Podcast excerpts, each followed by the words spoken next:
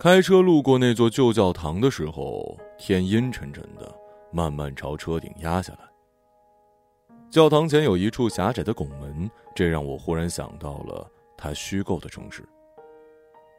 那男孩每天光着脚，压低帽檐在拱门下走进走出，从家踱到南边的破旧雨棚，往里头的弄堂尽头，就能看到坐在小屋里吞云吐雾的少年。我下意识的把车速减慢，有几个小孩嬉闹着跑过去，我有点愣神儿。眼前无人了，雨刷摆动了两下，教堂清晰的轮廓显露出来。我把车停在那儿，在车外抽了一根烟。这里过去是教堂，后来被改建成了福利院，外墙有一些斑驳，绿色的爬山虎攀到了二层的阳台，门口零散的有几个人进进出出，天上落下一些细碎的小雨。没有人撑伞。我从前来过这里一次，也是这种阴雨天。我们出版社在福利院有一个采访，派我负责。我是在那个大厅里碰到青青的。她的短发有点被打湿了，抱着一叠资料，安静的坐在那儿。我竟有一些回忆不出她的面容了，只记得她非常年轻。我们已经谈的差不多了。我正好出来透透气，便看到他默不作声的站在外面，看我们关着门也不敲门。我把手里的烟放回口袋，过去帮他开开，他头一低便进去了。听说是外国语大学的学生，主要工作是帮福利院翻译西班牙等领养家庭的邮件和资料，一些家庭日后的反馈信息之类的。据说那边想要领养中国孩子的家庭多不胜数。离开的时候，我开车看见他在公交站等车，低着头看着手机。后来我还遇到过他一两次，他还是不爱说话，用笑搪塞过去。福利院的小孩在旁边走过的时候，他会偶尔看着他们愣神儿。我站在门口跟他闲聊，问他是不是喜欢孩子，他摇摇头，说他觉得那些将要被领养的小孩很幸运。因为他工作的不错，院长也介绍他去附近的小学一周上一次外语课。他说自己经常被小学生关在门外，他们完全不把自己放在眼里，但还是比跟成年人打交道好。末了，他补充了一句：“我说他年纪这么轻就可以做这么多工作了。”他就笑了，说他同学今年世界杯在电视台做同声翻译，他这种工作都是他家挑剩下不愿意做的。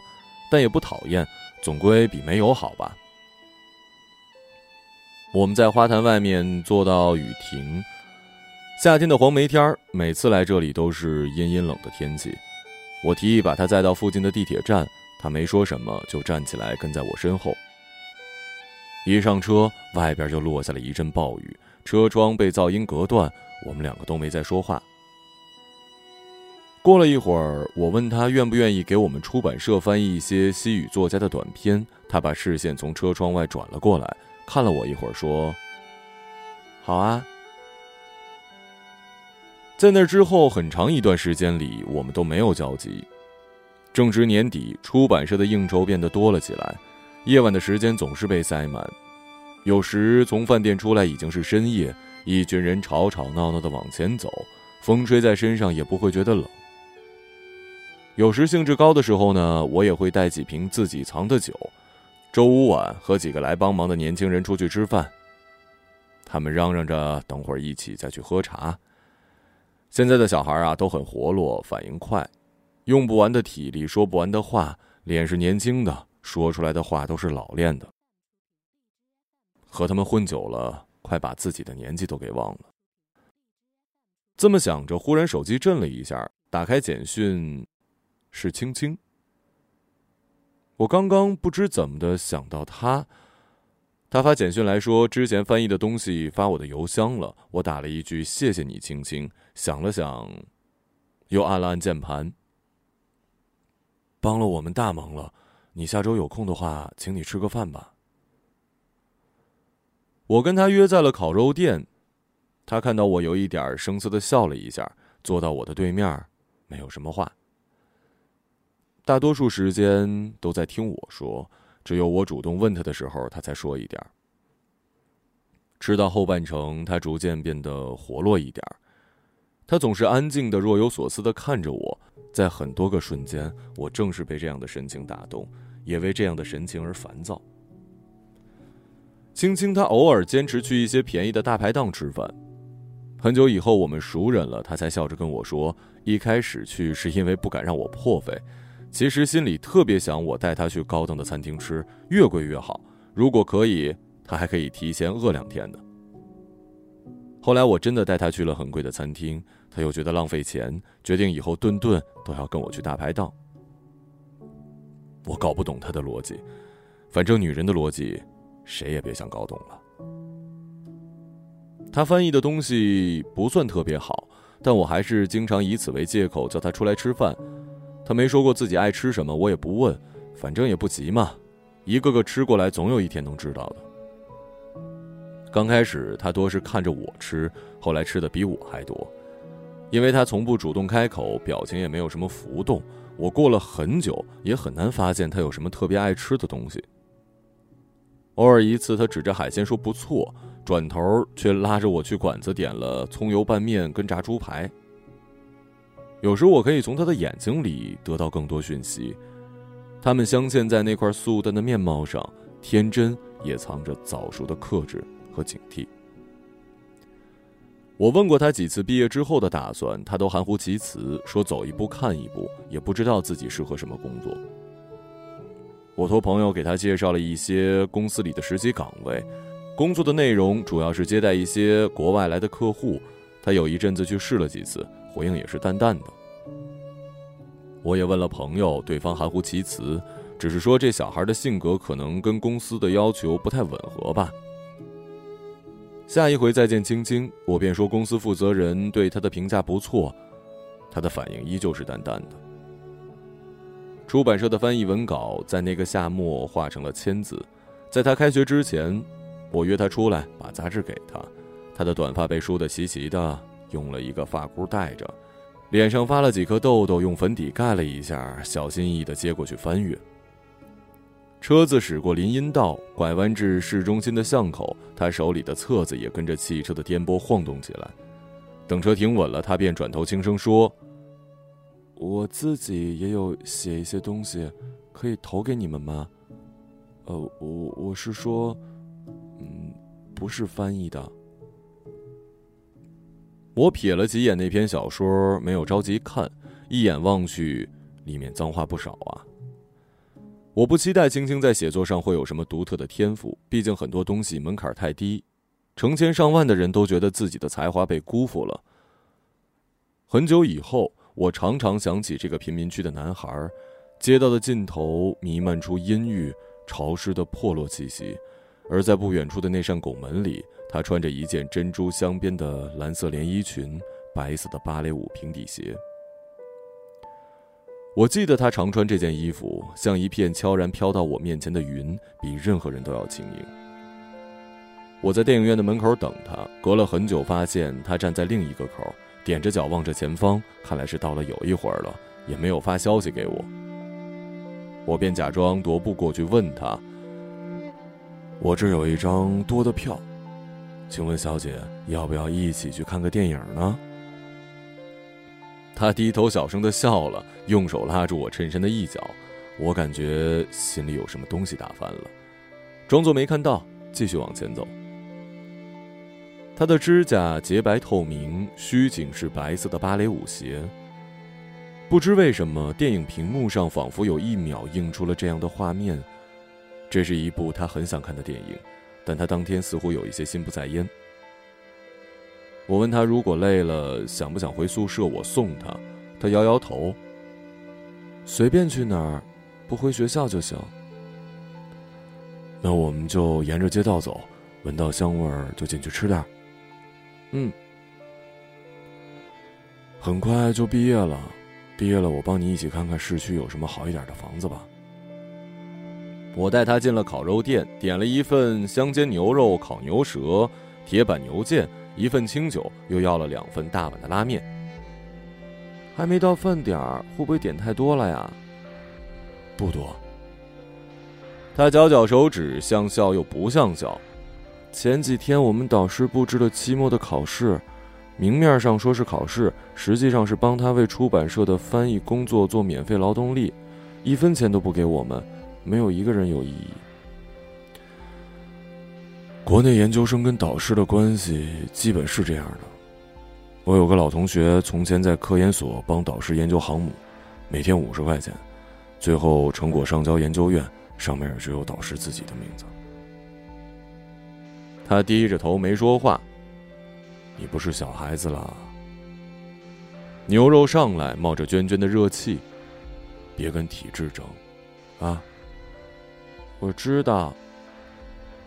他回过神，勉强笑笑，去收筷子。但我过不了自己这关，所以，我还是去跟上面说了。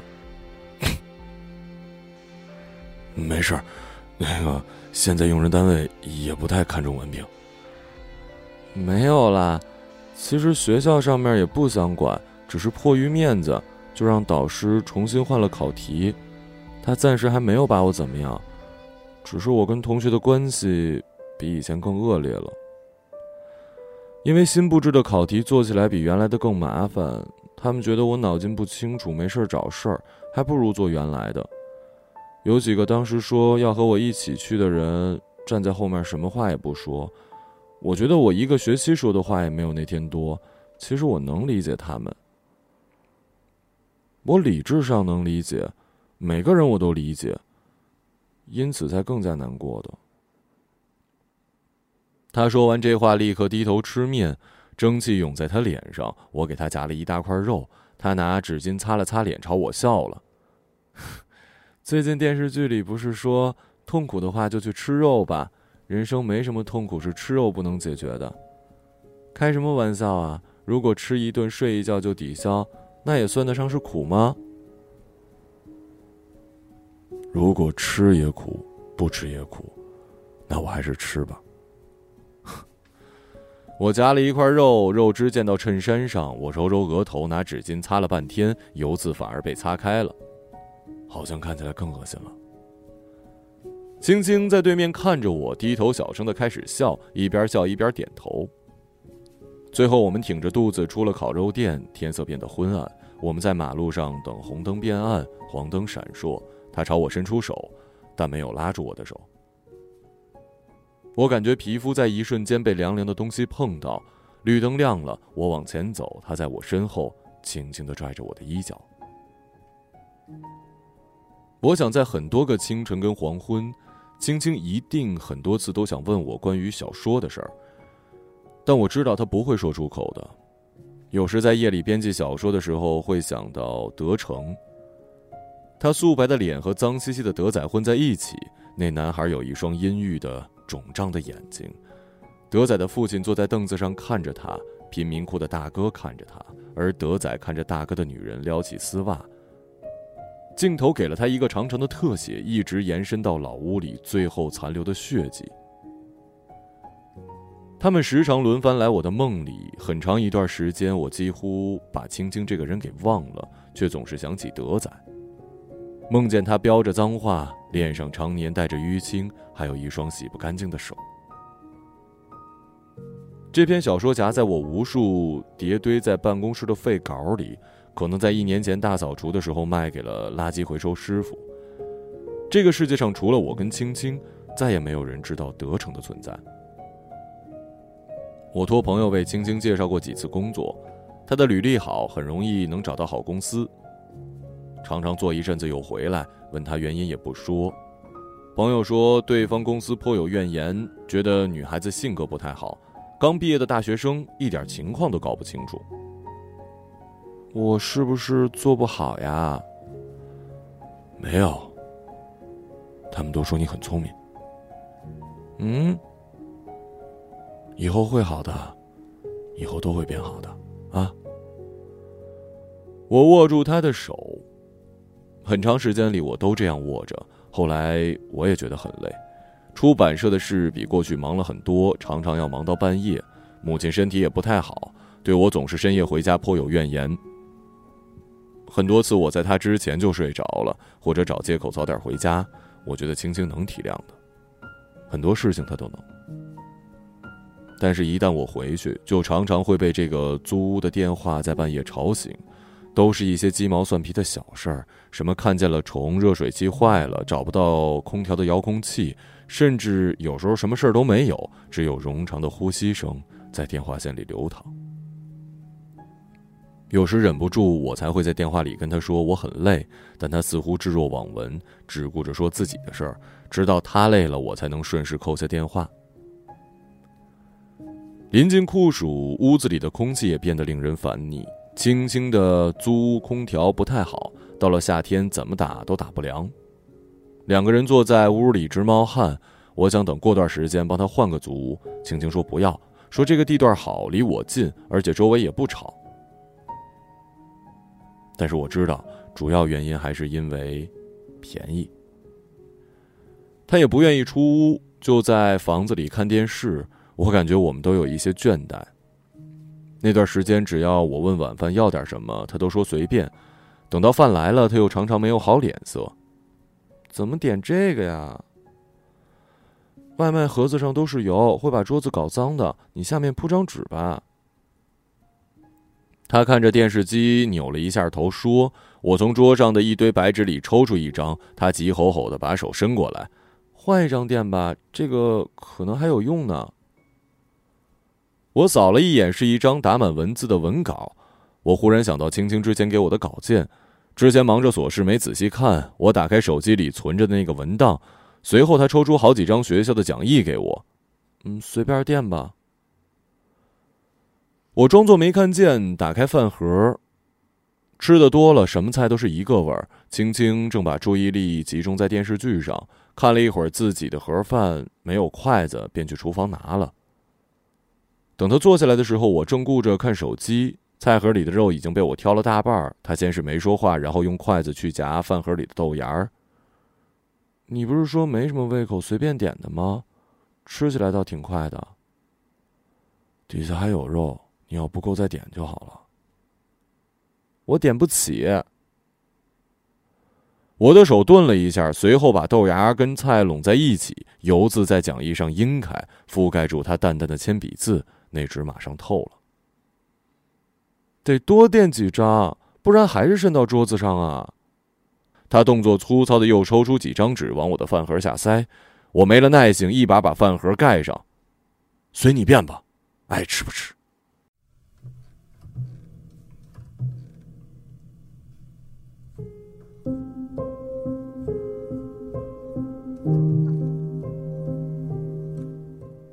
盖子合上时，油溅到他递过来的纸张上。这次我看清楚了，纸上每一段都有铅笔划的注释，我猜是他自己的小说，打印出来改。气头上又拿错了纸，自己也发现了，手僵在那儿，但是纸也递了，油污也沾了，他脸色也是僵的。过了几秒，他索性把那沓纸和讲义一起垫在了饭盒下面。我们都没有再说什么，电视机的屏幕。微微闪烁，再放一个早年时候放过的港剧，脸都熟悉，名字叫不起来。电视里也是艳阳天，晒的地上几乎要浮油，两个演员在人行天桥上。不用担心啦，船到桥头自然直的嘛。耳熟能详的普通话配音，女演员一脸笃定的对着男演员说，拉着他往前走。租屋里的空气像是虚化了。那些字好像一个个从电视机里跳跃到眼前，手机屏幕。德仔正带着那些人往家走，他的父亲已经喝醉，他们拿着铁棍跟小刀，虚掩着的门发出咯吱咯吱的声响。租屋的门外忽然也有了一点声响，邻居的脚步声，然后是重重的关门声，屋子里又安静了。那天之后，他好像再也没有考究过什么纸能垫，什么纸不能垫。那些废纸很快就随着饭盒一起被消耗，最后连同外卖单据和吐出来的骨头残渣一起装进了塑料袋里。我时常会瞥到一些稿纸上的段落，它们被残羹冷炙的渗透。就这样，那些故事一顿一顿的被慢慢吃掉了。我在阳台抽了一根烟，拿着德成和手里的废柴宣言做对比，后者是我这一期本来要上的文章，正好卡在热点上，也已经经过二教了。更重要的是，这一期有跟文化公司的合作，他们有很好的资源，准备邀作者去香港做一个访谈。我摘下眼镜，揉揉太阳穴。青青是不合适的，他没什么经验，不善言辞。能在访谈上说什么呢？这对文化公司和出版社来说，全无益处。不过，也许这能有机会让他去趟香港。我这么想着，在那一瞬间，我感到心里一悸，他会由此侵入我的生活，像打翻的水，先是衣角，然后是整片衬衣。手机忽然亮了，青青发来的消息：“准备睡了吗？”我按了按键盘，去洗澡了。我把手机收起来，又重新看了一遍德城。我感觉在夜色里，自己被那个落魄肮脏的城市吞没。他扯着我的衣角，把我一点点往他的洞穴里拖。我发消息给同事说，我要再想一想，心里有点烦。过了一会儿，屏幕上方忽然又亮了消息：“你不是说去洗澡了吗？”我在键盘上停了两秒，回道：“在放水。”我跟晶晶约了出去吃饭，很久没有出去吃了。我看了一下出差的时间，大概是中旬，是他生日的时候，应该提前带他出来吃顿饭的。他发消息让我去他家里接他，我看了一下路线，从我家去饭店很近，若再过去接他，绕个远路。哎呀，罢了。我从柜子里拿出一件蓝色衬衫，到他家的时候，他大概是把什么东西打翻了，正趴在地上擦着。电视机亮着光，他看起来心情不坏。我们随便聊着，我便跟他说：“下周我要去一趟香港，带个作者做访谈。”他哦了一声，没再说什么。是那个《废柴宣言》的作者吗？他背对着我换裙子，用手去扯背后的拉链，忽然笑了一声。刚刚你出去抽烟，公文包里的稿子露出来，我看了一下。比我写的好吗？时间快到了，走吧。你还没回答我的问题呢。你觉得自己写的很好？我有些厌倦，可能是天气太热，最近我一直很烦。我没有，我只是问你。有没有你要用的那篇好？这很要紧吗？青青，很多事情都不是尽如人愿的，你不要让我为难好吗？我没有要你带我去啊，我就是想听听你的意见，我就是想知道我是不是真的有那么糟糕。我们先去吃饭吧，等会儿跟你讲。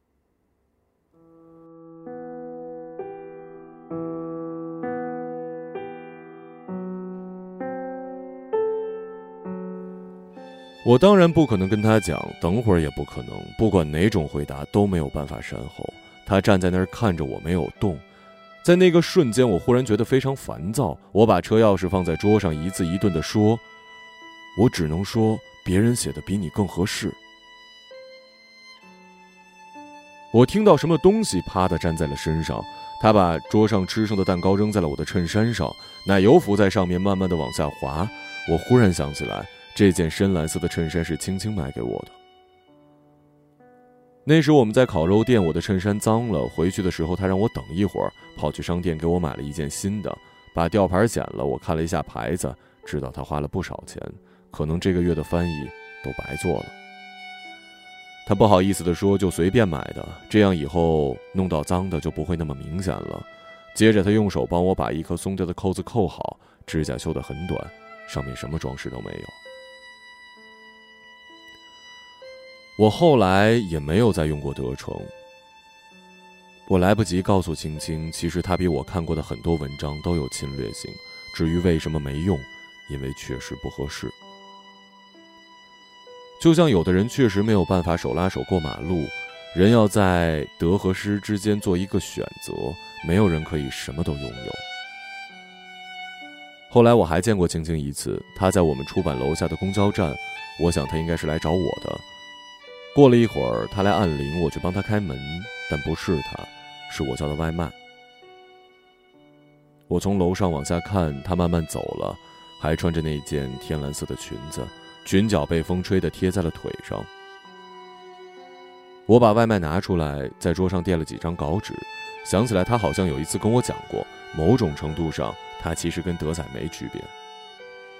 他的父亲跟德仔的父亲也没什么区别。在我的某个梦里，他和那些少年顺着门缝进去，他的父亲醉醺醺地半躺在沙发上，电视机在昏暗的房间里亮着光，他们用脚踢踢他的脸，他用手抚一下，嘴里喷出酒味儿。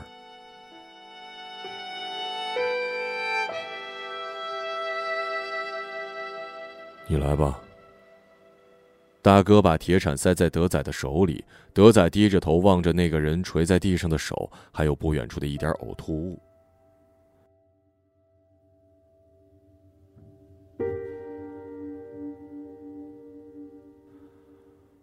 我不记得结局了。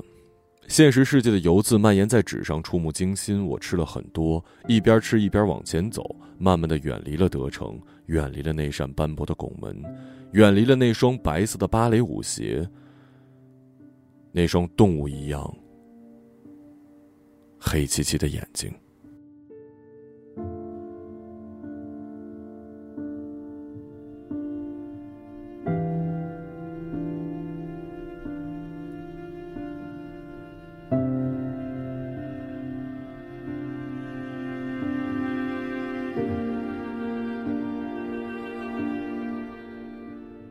一个朗读者，马晓成。